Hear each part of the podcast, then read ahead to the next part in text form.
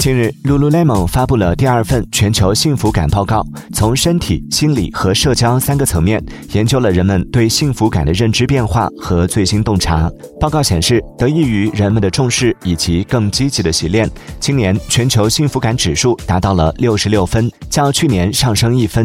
中国的幸福感指数达到七十五分，连续第二年蝉联最具幸福感国家。据悉。该调研收集了全球十个国家的一万个成年人数据样本。